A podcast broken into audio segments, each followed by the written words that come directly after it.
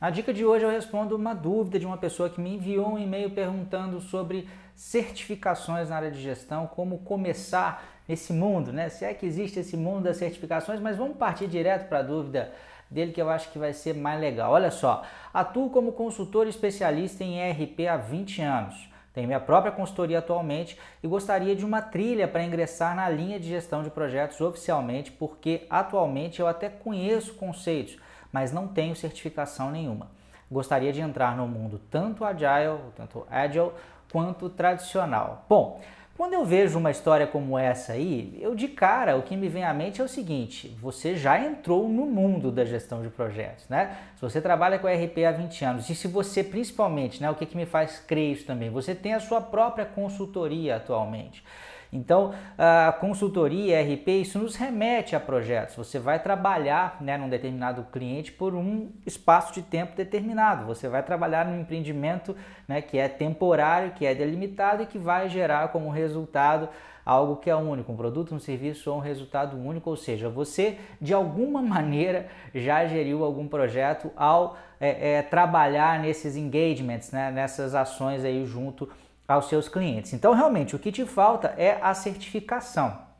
E aí eu vou falar de três possibilidades principais, porque você falou que quer entrar, entrar tanto no mundo é, agile quanto no mundo tradicional. Quando a gente fala em ERP, eu diria que realmente há uma necessidade aí das duas coisas, né?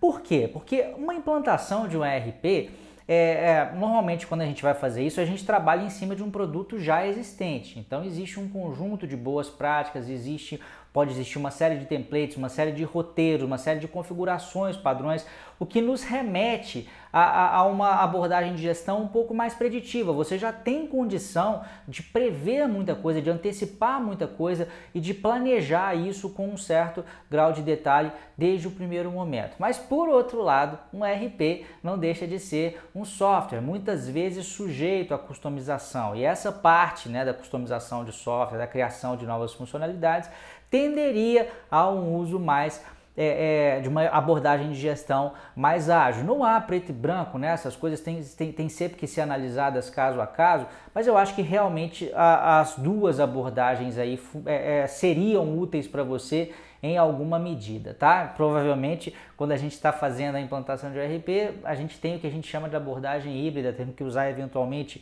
em, parte das entregas uma abordagem mais preditiva, em parte das entregas uma abordagem mais incremental, mais ágil. Agora, como começar? Se você já tem experiência, assumindo que você já vem gerenciando esses projetos, ainda que de uma maneira informal há mais de três anos, você já poderia partir, no caso da tradicional, direto já para a certificação PMP tá? Porque esse é um único pré-requisito. E eu não vejo, claro que você pode fazer um estudo por conta própria ou você pode fazer um curso preparatório.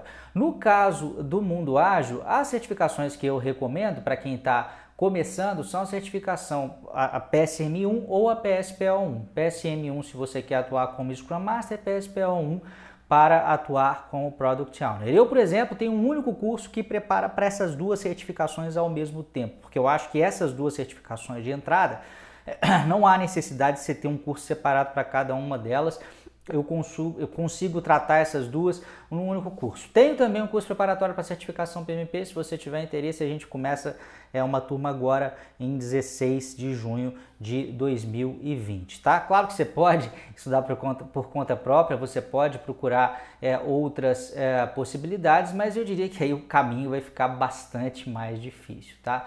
É, é, você ter alguém que pode te ajudar nessa trilha vai tornar as coisas muito mais fáceis, seja é, é, em um tipo, em uma abordagem de gestão, seja na outra. Mas eu acho que o principal recado é o seguinte, cara, você não é um iniciante, você já tem né, alguma bagagem, é realmente só é, encontrar aí é, é, é, um meio de iniciar realmente nas certificações e fica aí, né? Existe essa possibilidade. Desculpa, gente, dos meus cursos tanto numa quanto noutra possibilidade aí, tá bom? Um abraço e até a próxima.